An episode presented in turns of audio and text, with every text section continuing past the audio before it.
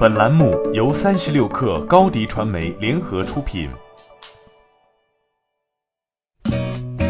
八点一刻，听互联网圈的新鲜事儿。今天是二零一八年六月十五号，星期五。你好，我是金盛。首先来关注俄罗斯世界杯。俄罗斯世界杯昨天正式开赛，东道主俄罗斯队在揭幕战后五比零大胜沙特阿拉伯队。精彩的赛事同样会带来丰厚的收益。此次世界杯将为国际足联带来六十一亿美元的收益，创历史新高。此外，历届世界杯人们都热衷对冠军的预测。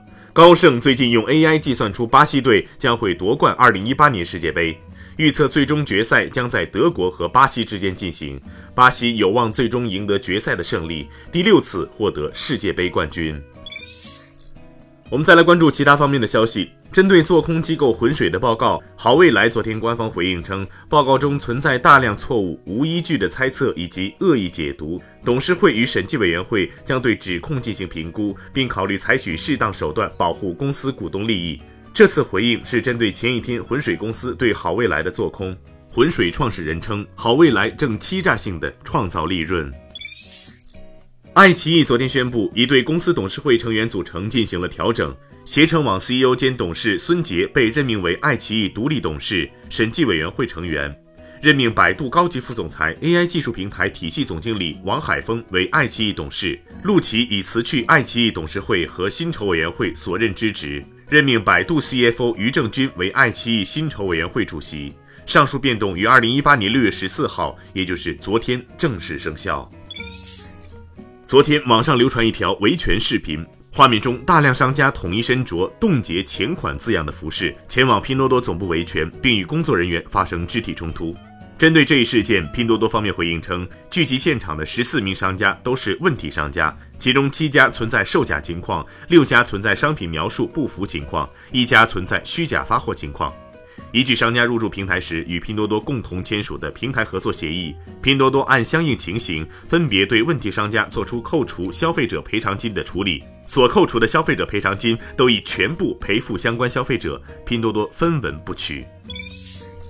周鸿祎微博发文称，公司部门领导和人力资源部门要定期清理小白兔员工，否则就会发生死海效应。公司发展到一定阶段，能力差的员工倾向于留着不走，他们也不太好找工作。年头久了，他们就变中高层了。这种现象叫死海效应。好员工像死海的水一样蒸发掉，然后死海盐度就变得很高，正常生物不容易存活。职场社交平台 LinkedIn 发布的《中国海归人才吸引力报告》显示，二零一一年至二零一七年间，人才归国呈现逐年上升趋势。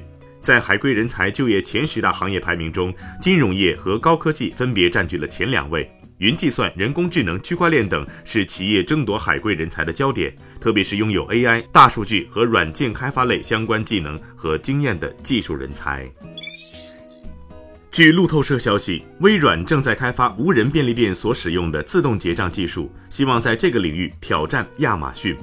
消息人士透露，微软目前正在开发能够追踪消费者在购物车中放入的商品的技术。有三位消息人士表示，微软已经在世界范围内向零售商展示了这个技术，并且正在与沃尔玛进行对话，商讨合作的可能性。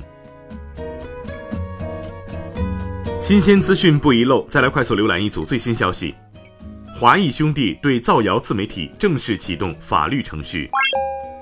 QQ 放开微视、快手分享，头条系依然被封锁。